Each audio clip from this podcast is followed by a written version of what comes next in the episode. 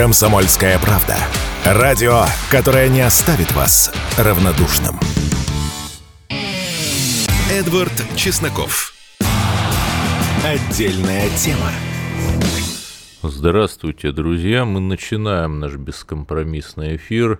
Нынешний день начался с очередной атаки украинского беспилотника. На этот раз он прилетел куда-то в район московского экспоцентра. К счастью, жертв нет, разрушение крайне незначительное.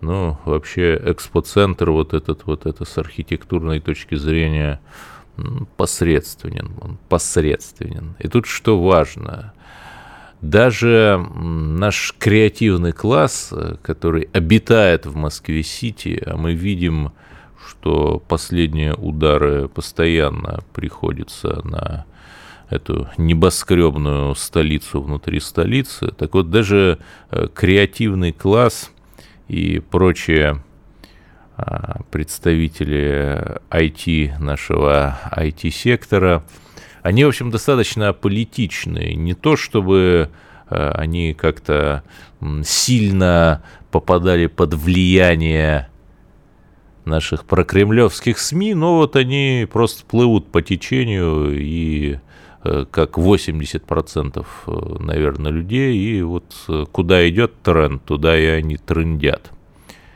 Но даже они, в общем, понимают, что одно дело, когда каких-то страшных украинских фашистов показывают по телевизору, а другое дело, когда вот этот вот украинский беспилотник буквально прилетает к тебе, и пытается тебя убить. Ну, понятно, что э, вот такой именно пример довольно страшный. Он довольно сильно влияет на людей. И даже аполитичные э, жители Москвы-Сити, они, в общем, понимают и делают выводы. При этом это далеко не значит, что они переходят в лагерь таких яростных, э, скажем так, СВО-активистов. Нет, э, разумеется, все э, хотели бы прекращения нынешней ситуации, но прекращение на каких условиях? На условиях нашей победы, конечно же. И что еще более важно, вот эти люди, эти жители Рублевки, других элитных районов, куда прилетают эти беспилотники украинские, они а, понимают, вернее, в их головах а, постепенно формируется мысль, что Украина в нынешнем своем этнонационалистическом а, проксинатовском обличии это вещь крайне враждебная, и они это понимают не потому, что по телевизору показывают, а потому что вот буквально к тебе прилетает. И это очень важно, и это, в общем, то, к чему приводит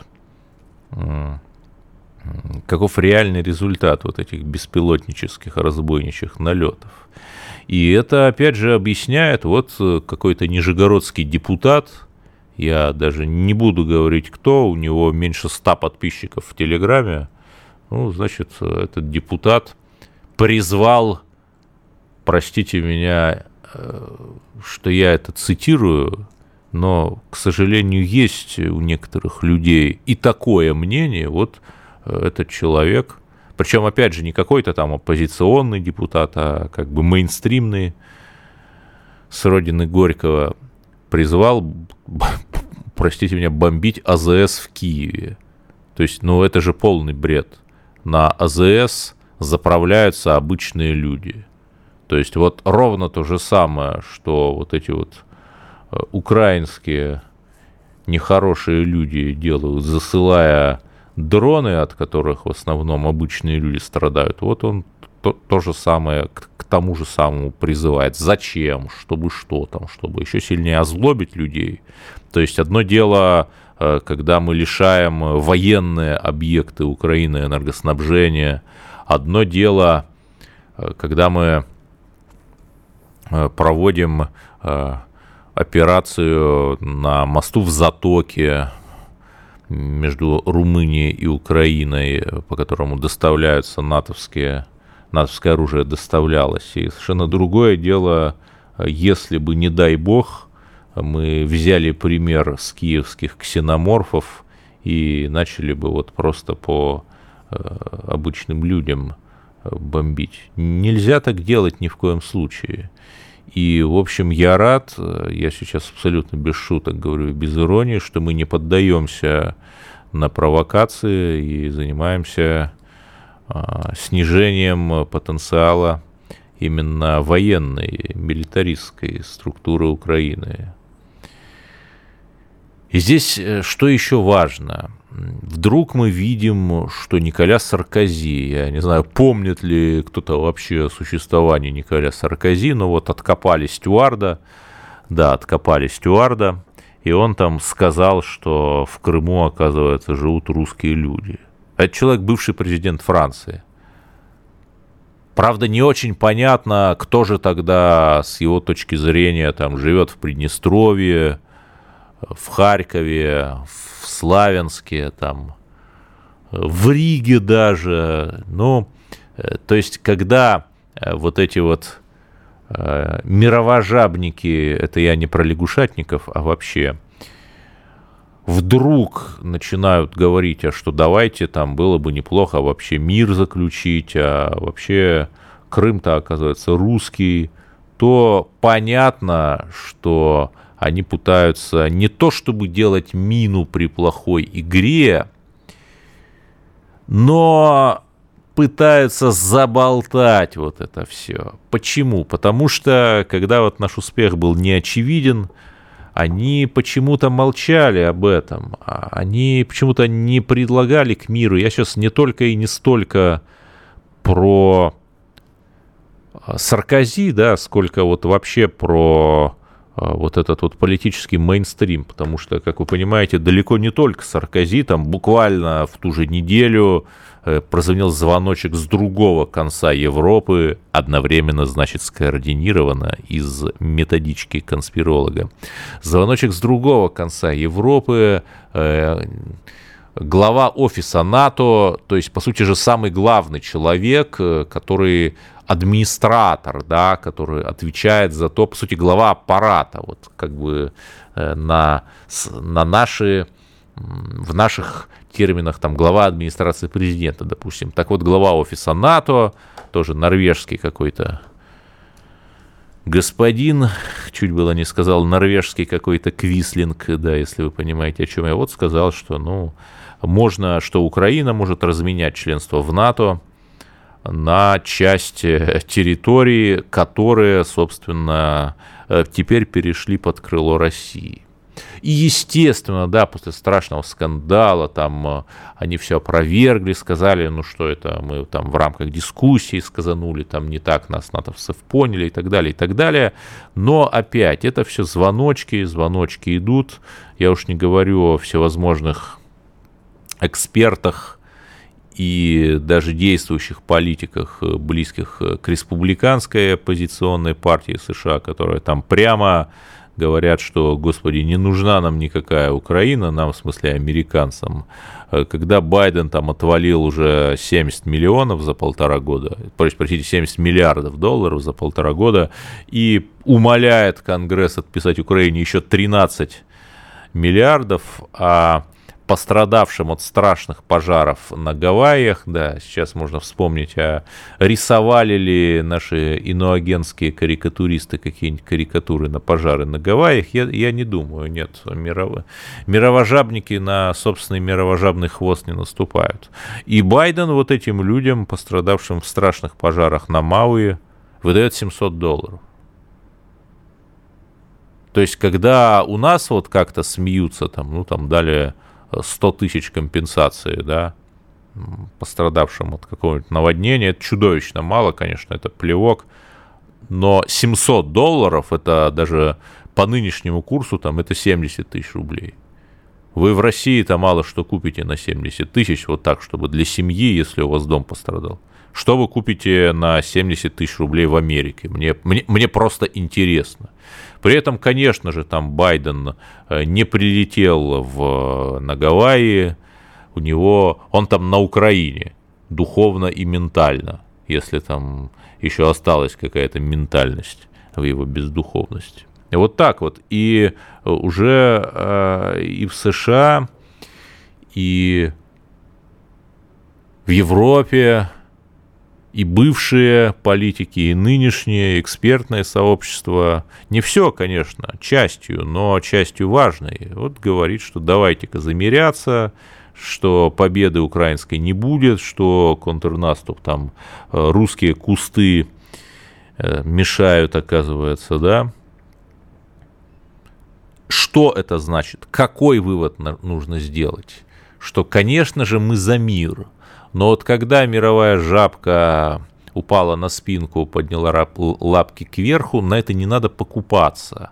Нужно продолжать продвигать вот тот многополярный мировой порядок, где Россия имеет зону безопасности у своих западных границ, и ни в коем случае нельзя покупаться вот на эти посулы западников, потому что понятно, что когда волк боится смерти, то он становится похожим на добрую собаку, но остается волком. Вот давайте будем сохранять трезвомыслие и перейдем в следующий блок.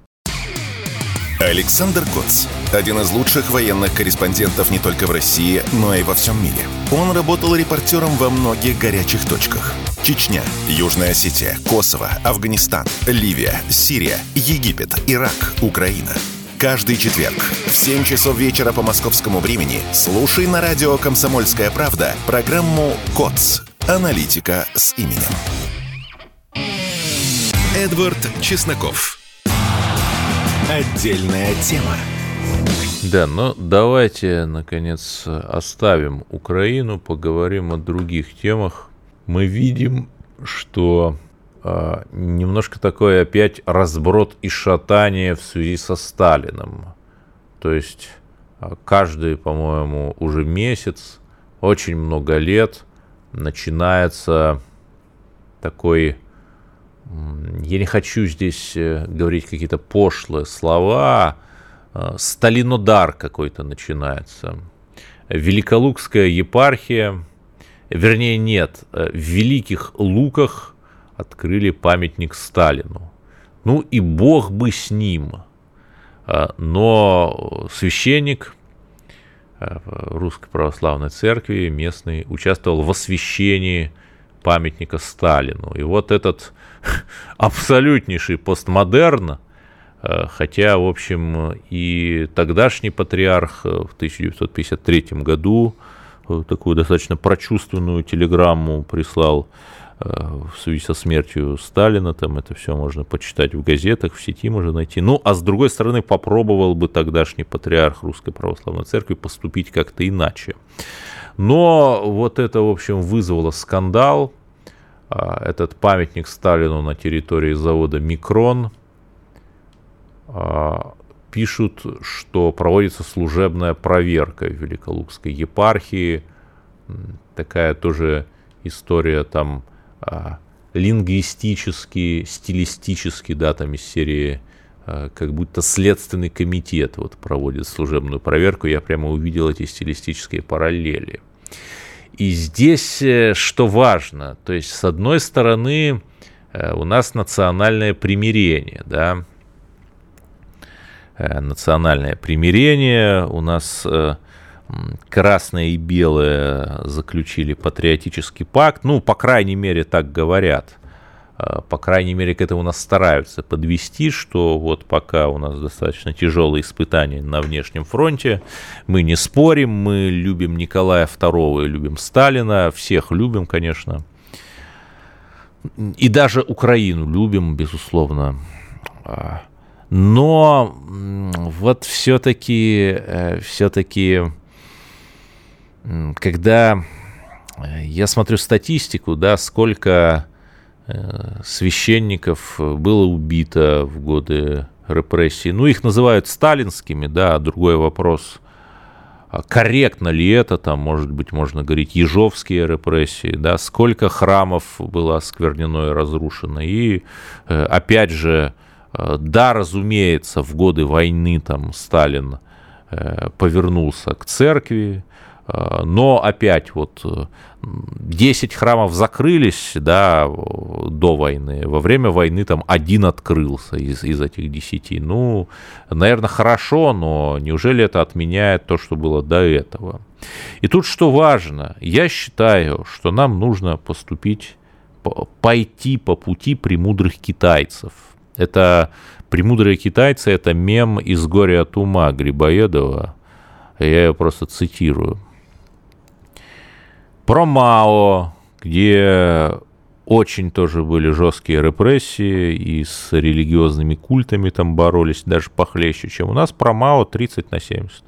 И вот давайте мы скажем, что была борьба между кланом левых э, глобалистов, то есть э, нынешнего, условно говоря, там Сороса и Байдена, это старый клан, который там существует э, столетиями, и левых антиглобалистов, там Сталин, Мао, да, и так далее.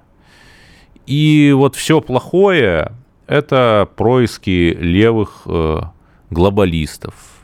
Что-то хорошее или хотя бы хоть какая-то стабилизация – это левый э, антиглобализм. Вот э, когда мы четко дифференцируем, что происходила борьба фракций, там, если вам не нравится словосочетание там клан, или если вы считаете словосочетание тип политического мышления слишком заумным, ну, происходила борьба фракций, да, там, э, леволибералов и левопатриотов. Левопатриоты, которые, в общем, тоже были не сахаром, они победили э, победили чудовищной ценой, то есть там с реальными, наряду с реальными шпионами, троцкистами и э, румынскими агентами были, было убито, просто убито множество русских людей, там, Мандельштам а, и так далее, и так далее, Мейерхольд и много кто еще. Вот э, когда мы как бы дадим четкую оценку этому, то тогда да. А то, когда мы занимаемся десталинизацией, ну, давайте мы э, еще условно говоря, э, уволим условного, ни в коем случае не реального там, а условного Константина Семина уволим с ВГТРК, да, это вот я про того радикально левого журналиста, который вот сейчас как-то не поддержал, э, не поддержал СВО, да и потом внезапно выяснилось, что и Китай для этих леваков это вот недостаточно, недостаточно левый Китай. Да, вот, и э, чтобы э, священники не попадали в такие неприятные ситуации, давайте в рамках некой такой некого общественного консенсуса, да, мы же там написали учебник истории, да, у нас же есть там консенсус что на Украине националистический режим. С этим, по-моему, уже даже иноагент Шендерович не спорит, что забавно. Вот э, давайте такой же консенсус сделаем по результатам исследования сталинской эпохи, и чтобы было понятно, там можно ли освещать памятник Сталину. Нельзя. Вот. Инструкцию просто людям дайте. У нас же люди вот ждут э, какой-то указивки, методички, да. И в ходе этой общественной дискуссии мы же сами очень много всего узнаем, в том числе про себя. И далее, я ведь не просто так сказал о Сталине. Школьная библиотека, список книг, рекомендованных для школьного чтения – Пишут даже, что в школьной библиотеке и просто библиотеки на новых территориях российских. Эти книги для них будут изданы, туда заведутся в большом количестве. А, в списке этих книг есть Прилепин. И ладно бы с ним э, роман Санька, Саньки, не знаю, я, у меня плохо с ударениями, где есть и эротические сцены, и всевозможные вредные привычки, и свержение э, режима в одном отдельно взятом городе с захватом власти. Ну, ладно, там, если наши педагоги и генералы от образования считают, что дети это должны читать, ну, ну, пожалуйста, я же не спорю. А, но при этом, обсуждая Прилепина, все абсолютно не заметили другого такого эпического автора. Я даже протер глаза, когда его увидел. Несколько раз я смотрел, мне показалось, что это как фейк, что это какая-то ошибка. Нет. Всеволод Кочетов, ортодоксальный такой коммунист, вы его, наверное, абсолютно забыли, я не думаю, что вы знаете, кто это, но у него есть роман «Чего же ты хочешь», написанный в 1969 году. Еще раз, это такой сталинист, это очень ортодоксальный советский писатель, и о чем роман? Ну, сейчас я немного поспойлерю, но, в общем, и когда вы смотрите очередной перезапуск Человека-паука, вы, наверное, тоже примерно себе представляете, о чем там и чем все закончится, поэтому, я думаю, спойлеры вы мне извините. Так вот, это там несколько сюжетных линий. Первая сюжетная линия, западники буквально засылают шпионов и агентов влияния, чтобы развратить советскую-русскую молодежь. Э, сюжетная линия номер два. Э, полная деградация и моральное разложение советской элиты, вот этих вот номенклатурщиков, э, типа вот как, как в фильме «Гараж», там, помните, да, у Эльдара Рязанова, Э, таких вот людей наподобие управдома Бунши. Это вторая сюжетная линия. Третья сюжетная линия, вот это вот эрозия а, советского строя, это еще раз, это 69 год, а, когда, может быть, то хорошее, что было в сталинской эпохе, забывается, и под видом такого как бы движения к социализму Э, происходит полное леволиберальное мировожабное безумие. Пятая сюжетная линия – это жесткий глум над псевдорусскими националистами, подчеркну, псевдорусскими националистами, там типа там какого-нибудь, ну, условного Демушкина, да, опять же, условного, э, которая вот эту вот нацриторику и патриотический движ и всевозможную базу используют просто для того, чтобы примазаться к движу, а на самом-то деле они просто говорят, а родине никак не помогают, а сейчас эти люди просто помогают Украине. А, в общем, э, это абсолютно грандиозный роман, где жесточайшее глумление над э, евролеваками, то есть леволибералами, где апологетика Сталина, где кровавые соросовские шпионы. Вот почитайте, пусть наши дети это читают, это интересно. Эдвард Чесноков. Отдельная тема. Все программы радио Комсомольская правда вы можете найти на Яндекс Музыке. Ищите раздел вашей любимой передачи и подписывайтесь, чтобы не пропустить новый выпуск. Радио КП на Яндекс Музыке. Это удобно, просто и всегда интересно. Эдвард Чесноков. Отдельная тема.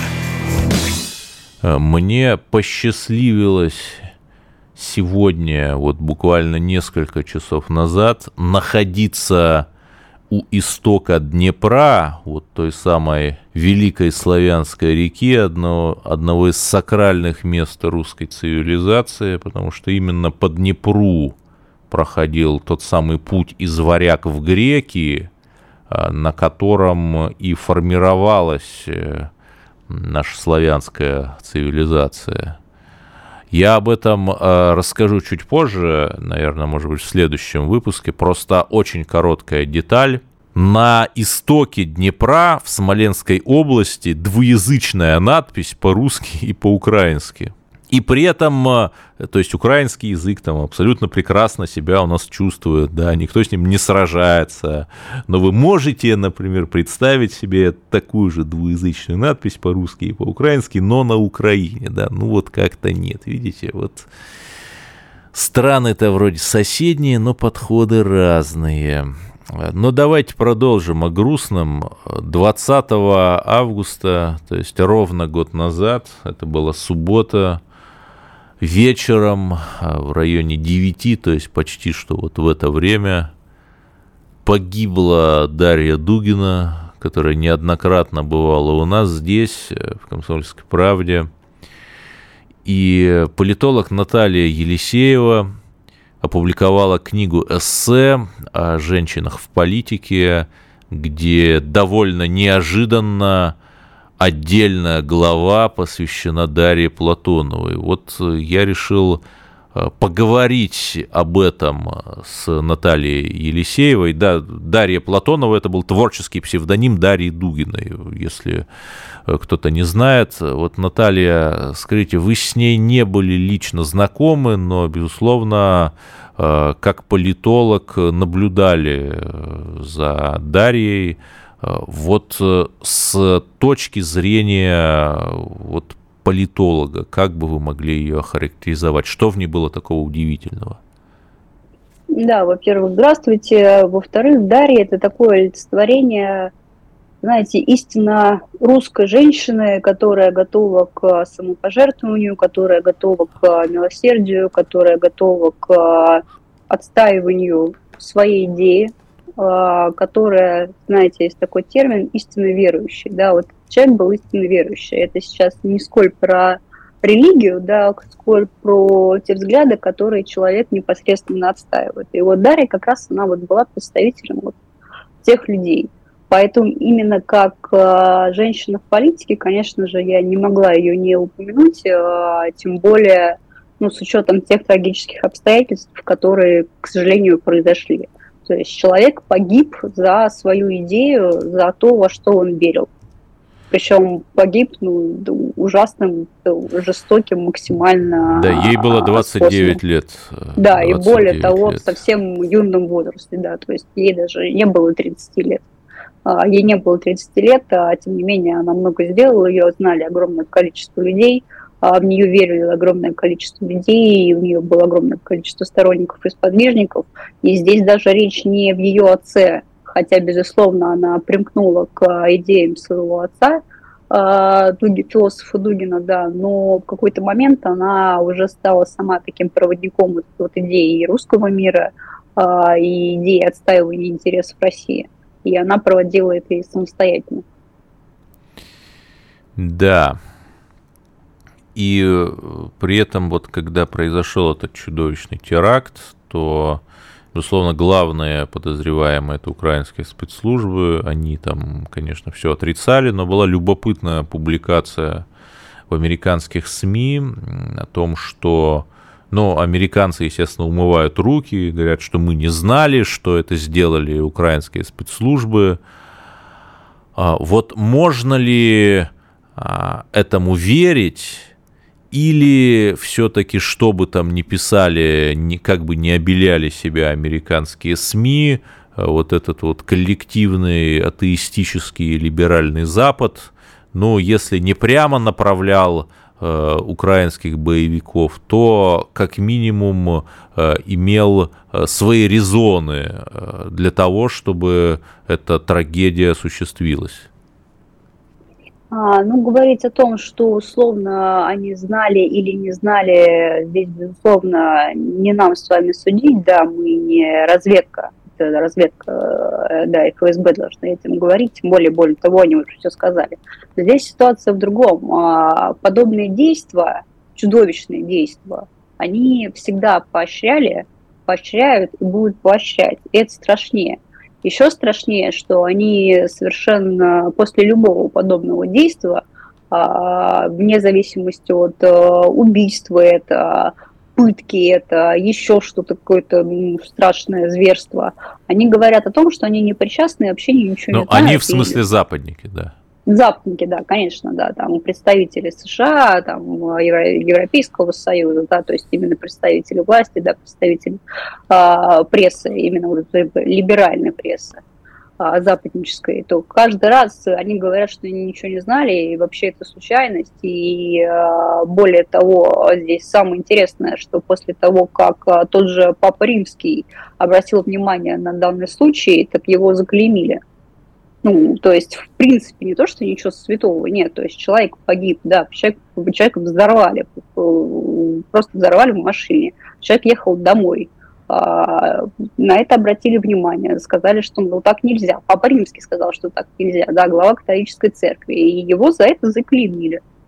Ну, то есть э, это уже показывает на самом деле истинное отношение к происходящему западного мира, да, и западной власти, и западной прессы вообще, что они обо всем этом думают. То есть для них э, человеческая жизнь – это ничто. И они это все поощряют. Убийство, зверство, пытки, вот это вот все, что они поощряют и будут поощрять. В ходе подготовки своей книги вы изучали, безусловно, биографию Дарьи Дугиной, и при этом мало кто знает, все знают ее как э, прекрасного эксперта, да, регулярного гостя, наверное, большинства ток-шоу, где она была там э, чуть ли не вдвое моложе других экспертов. Э, и, но при этом мало кто знает, что Дарья была еще и э, таким связующим э, звеном между нами, между Россией и теми, ну, если не союзниками, то, скажем, некими единомышленниками России на Западе, которые там сейчас находятся э, в глубочайшем маргиналитете и в глубочайшей оппозиции западного мейнстрима, но они все-таки есть. Да, Дарья действительно, она училась за границей, и об этом мало кто знает. И, кстати, именно после того, как она вернулась а, из-за границы в Россию, она как раз стала активно заниматься политической деятельностью. И вот а, примкнула именно к отцу в этом плане, да, то есть к его движению, к, ну, начала помогать именно отцу в, в политической такой философской деятельности и действительно пыталась вот быть тем связующим звеном и, а, скажем так, рупором того, что на Западе, там, в той же там, Франции, да, либо в других странах Европейского Союза, а, не все граждане поддерживают политику действующей власти. Да, Хотя и... действительно они сейчас находятся ну, в таком маргинальном положении. Да, но тут я подчеркну, э, Дарья, я с ней был знаком, мы э, обсуждали в том числе там и африканский вопрос, да, она была горячей сторонницей освобождения африканского континента, и вот она училась во Франции, в Бордо, блестяще знала французский язык. Угу. Это как-то роднило ее вот с э, представителями э, золотого и серебряного века нашей культуры, которые, в общем, тоже э, на языке Гюго и Дюма прекрасно говорили. И что меня поражало, то есть она же была как бы и не правой, и не левой. Э, Ее отец, например, да, создал так называемую четвертую политическую теорию, которая, я сейчас не говорю хорошая, плохая, но которая пыталась как-то выходить за рамки каких-то измов и предлагать что-то новое. Вот это э, у Дарьи тоже такое было. Ну, опять же, знаете, такое, как сказать, попытка, наверное, стать медиатором, посредником а, в продвижении вообще идей мира и какого-то попытки нового существования. Да, действительно без навязывания, то есть без там без левых, без правых, без кого-то еще, да, то есть вот именно без вот а, такой вот какой-то идеологической составляющей. А в целом, да, попытки сначала примирить, да, чтобы это все устаканилось, а потом уже как думать, что это дальше будет и в каком ключе, именно с точки зрения каких-то идеологических, да, и смысловых посылов. И действительно, но опять же, я говорю, это был тот человек, который был за мир. То есть за мир, за, прошу прощения за эту наивную фразу, наверное, но за дружбу. как бы там к, и к при этой фразе этом не а, относились. она поддерживала СВО, что тоже важно и интересно. Безусловно. Так это все как раз и связано, потому Да, что нас- как раз цели, цели СВО, они, ну, в принципе, они про это и говорят. что то, 10 что вот сейчас секунд у нас осталось. Наталья Елисеева, политолог. Мы продолжим э, разговор с ней в следующем блоке. Э, Оставайтесь на линии. э, Поговорим о женщинах в политике через минуту. Дмитрий Гоблин-Пучков и Кузькину мать покажет, и что такое хорошо расскажет. И вообще, Дмитрий Юрьевич плохого не посоветует. Знаете, как небезызвестное произведение Герберта Уэллса «Война миров» начинается? Злые, жадные глаза смотрели на Землю через бездны космоса. Вот ровно один в один. Мы для них субстрат, с которого они живут. Ну, а мы не хотим быть субстратом категорически. Каждый понедельник в 7 часов вечера по московскому времени слушайте программу Дмитрия Гоблина-Пучкова «Война и мир». Эдвард Чесноков. Отдельная тема.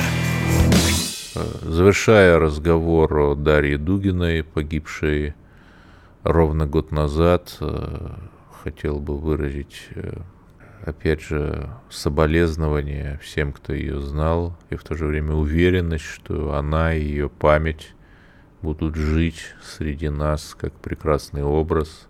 В Новороссии я видел уже граффити, так называемые муралы на стенах домов ее памяти появляются. Это дает нам надежду, э, что, простите за банальность, никто не забыт и ничто не забыто. Я продолжаю свою беседу с политологом Натальей Елисеевой. Может быть, было бы интересно поговорить о феномене женщин в политике вообще. Почему?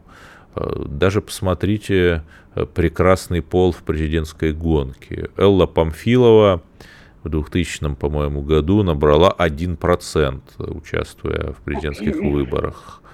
Ксения Собчак в 2018 году, ну там 1,6, по-моему, процента или как-то так. Ну, на полпроцента больше, чем Памфилова, но все-таки вот как-то мало у нас женщины-политики набирают голосов. Там, ну, Хакамада тоже каким-то курьезом была, там, я не знаю, Маша Гайдар, ну, это просто э, можно было говорить, когда она э, была в политике, не о ее рейтингах, а о ее антирейтингах. Вот с чем это связано? А, ну, все-таки, если мы говорим про феномен Памфиловой и про феномен Собчак, то это все стоит рассматривать именно в контексте президентских выборов. А, были в свое время опросы, по-моему, их проводил и ФОМ, и в ЦИОМ, касаемо следующей темы, готовы ли вы когда-либо проголосовать за женщину на, на посту президента. А, Вот, и с, со временем, то есть там были замеры, процент растет, но все равно он не столь великий. А, Но когда речь заходит о женщине именно депутате, там, министре, чиновнике, ну, что-то другое, кроме президента, к этому относятся абсолютно спокойно, абсолютно лояльно. Вот, а именно роль президента, роль управления страной как-то женщине пока доверить не готовы. Хотя, если мы внимательно посмотрим на историю России, да, в том числе историю, конечно, Российской империи, то наши императрицы они фору давали многим. Да, Елизавета Вот как- Петровна, Екатерина II, при них государство расширялось. В общем, даже там Анна Иоанновна, которая в традиционной э, историографии считается достаточно отрицательным персонажем, тем не менее, если вы внимательно, вот без шор и напластований почитаете, то, в общем, тоже тогда был довольно динамичный рост. И первая попытка возвращения Крыма уже в 18 веке, а, вот тогда же при ней, кстати, состоялась. Ну, то есть, как нам как раз история это, в принципе, показывает, Да. что примеры были, и были примеры довольно такие положительные. Но если мы говорим о сейчас, то, конечно же, как мне кажется, на данный момент наше общество, оно пока не готово отдать э, роль управления страной женщине. Потому что сейчас на данный момент э, на данном посту да, нужен такой человек, ну, как отец нации, именно отец. Отец с жесткой рукой, который Как говорили римляне, патер, патер патрия, отец отечества. Именно так, да, который может обеспечить безопасность, защитить э, и так далее. Но в то же время сейчас есть запрос у общества на заботу. А когда мы говорим о заботе, это больше, конечно же, про женщину, да, то есть это про а, женский типаж такой. Ну, вот, пожалуйста, вот уполномоченная по правам ребенка Мария Львова-Белова. А, ну, у нее еще и должность такая, да, она уполномоченная по правам ребенка. А я говорю сейчас не только про темы именно связанные с материнством и детством, да, я говорю в целом то есть про взаимодействие, коммуникацию власти с э, гражданами. Все-таки граждане хотят ну, ну, несколько такой заботы, не формальности, не вот этой вот жесткой руки, да, вот жестких формальных ответов.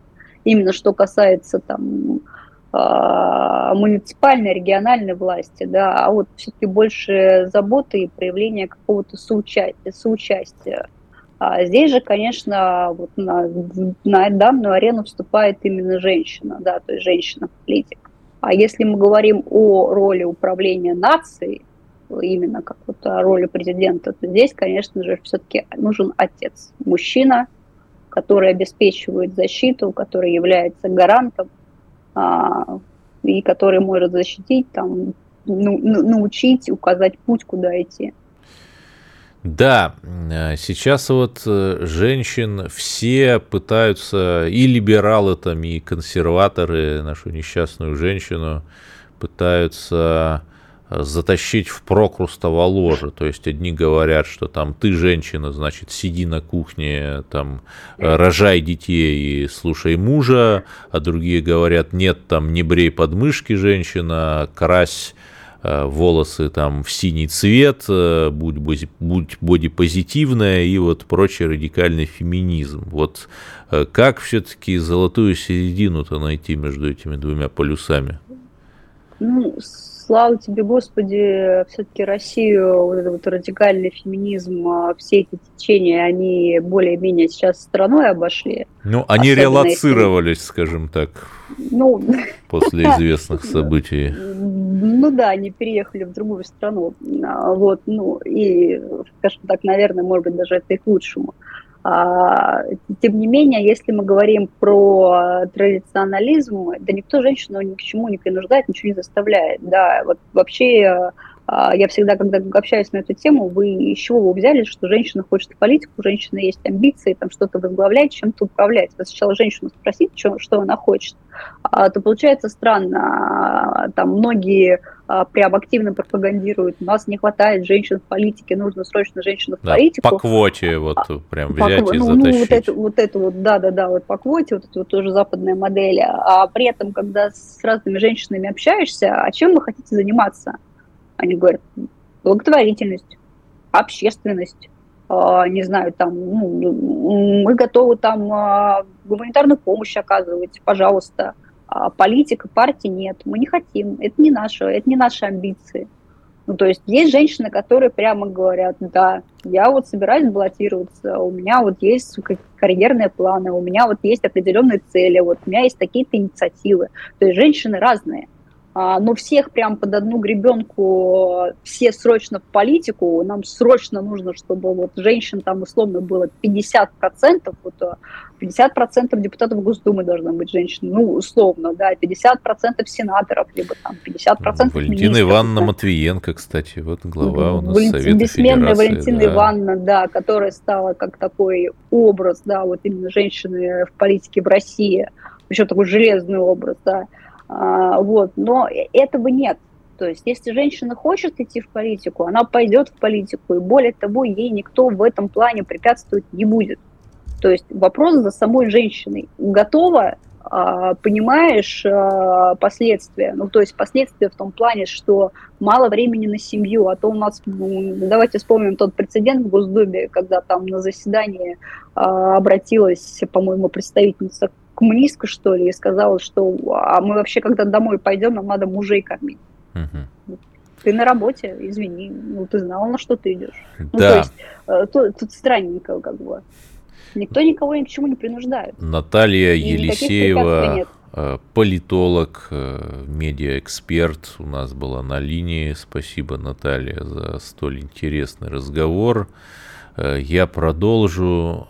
Достаточно тяжелая история.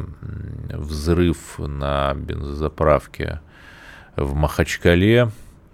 Я могу лишь э, выразить соболезнования, потому что это всегда ужасно, когда умирают люди.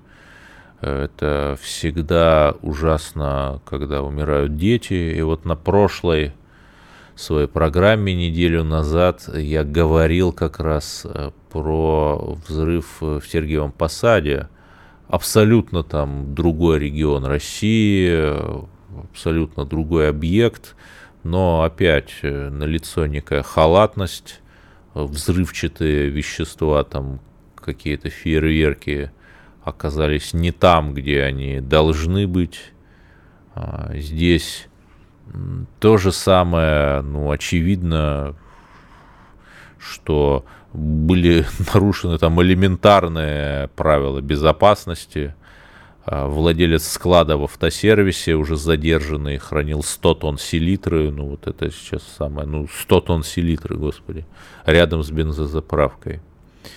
А, и я к тому, что дисциплина нужна, друзья мои, дисциплина и на фронтах, и в тылу, и рвется, во всех смыслах слова рвется, там, где тонко – и вот когда мы будем более дисциплинированными, когда мы э, будем не ждать, когда что-нибудь рванет, не ждать, когда придет проверяющий из какого-нибудь Роснадзора и нас всех оштрафует, а вот сами, сами будем работать, жить своим умом и менять этот мир к лучшему и исправлять ситуацию до того, как она станет критической. Вот тогда у нас будет все сильно лучше. Но в любом случае все будет хорошо. Слушайте радио КП. Эдвард Чесноков. Отдельная тема.